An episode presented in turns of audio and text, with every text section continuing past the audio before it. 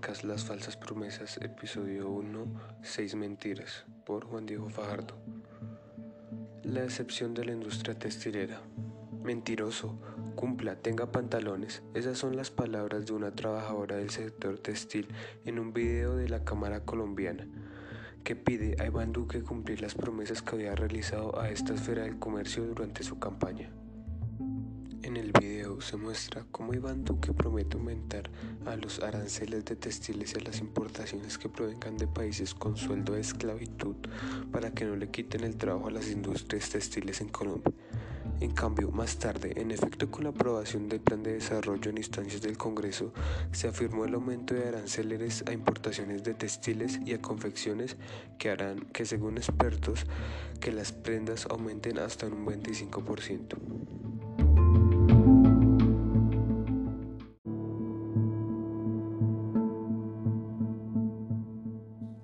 Claro ejemplo del populismo.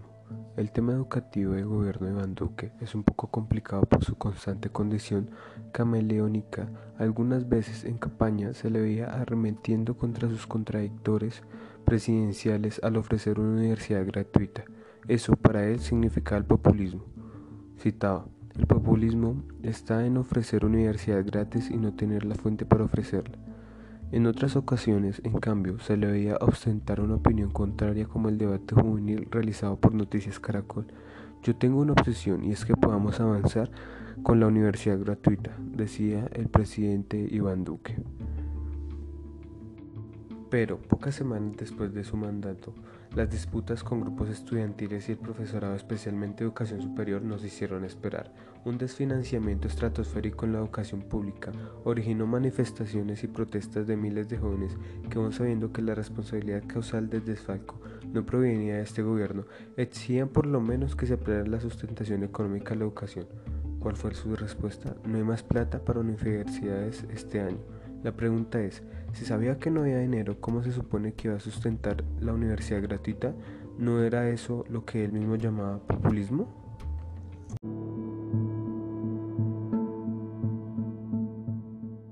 Respeto por los acuerdos.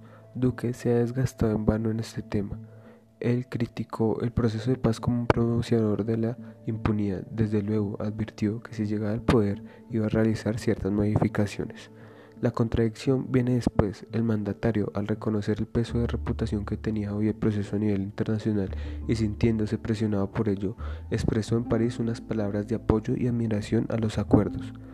Estos que tanto criticaba, destacando sus logros y afirmando tener un compromiso con los desmovilizados de las FARC, ayudarle a la gente que reclutaba niños y que han sufrido muchísimo en sus vidas personales por la violencia para que se desmovilicen, desarmen y busquen un mejor futuro, pero también necesitamos acoger una lógica para la paz, dijo el presidente.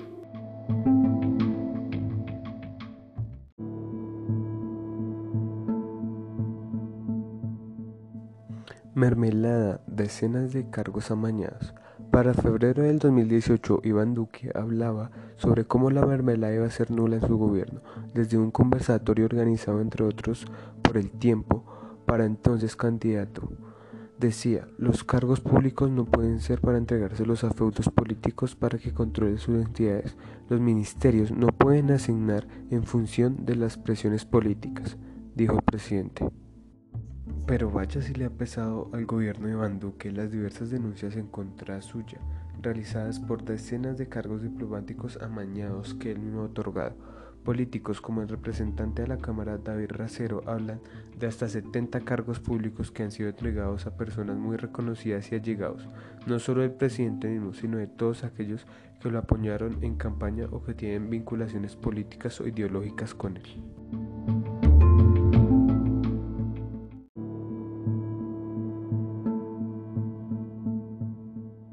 Ofensa ambiental.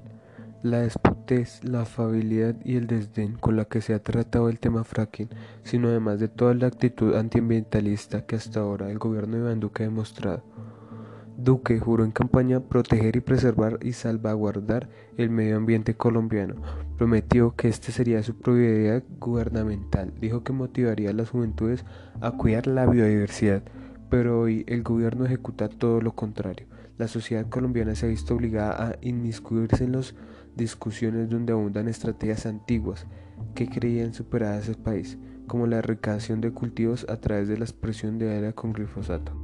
En el discurso de Iván Duque, más que frecuente era forzoso el tema de abandonar la economía basada en la política extractivas para permitir al país adentrarse en nuevas dinámicas económicas más sostenibles, pero todo esto más fue una patraña. Iván Duque prometió un plan de contingencia para mermar la deforestación, pero no se ha pronunciado respecto a más de los 20.000 árboles que se piensan talar en Bogotá con la administración deforestadora de Peñalosa, a pesar de que las constantes denuncias y protestas ciudadanas eran el tema principal.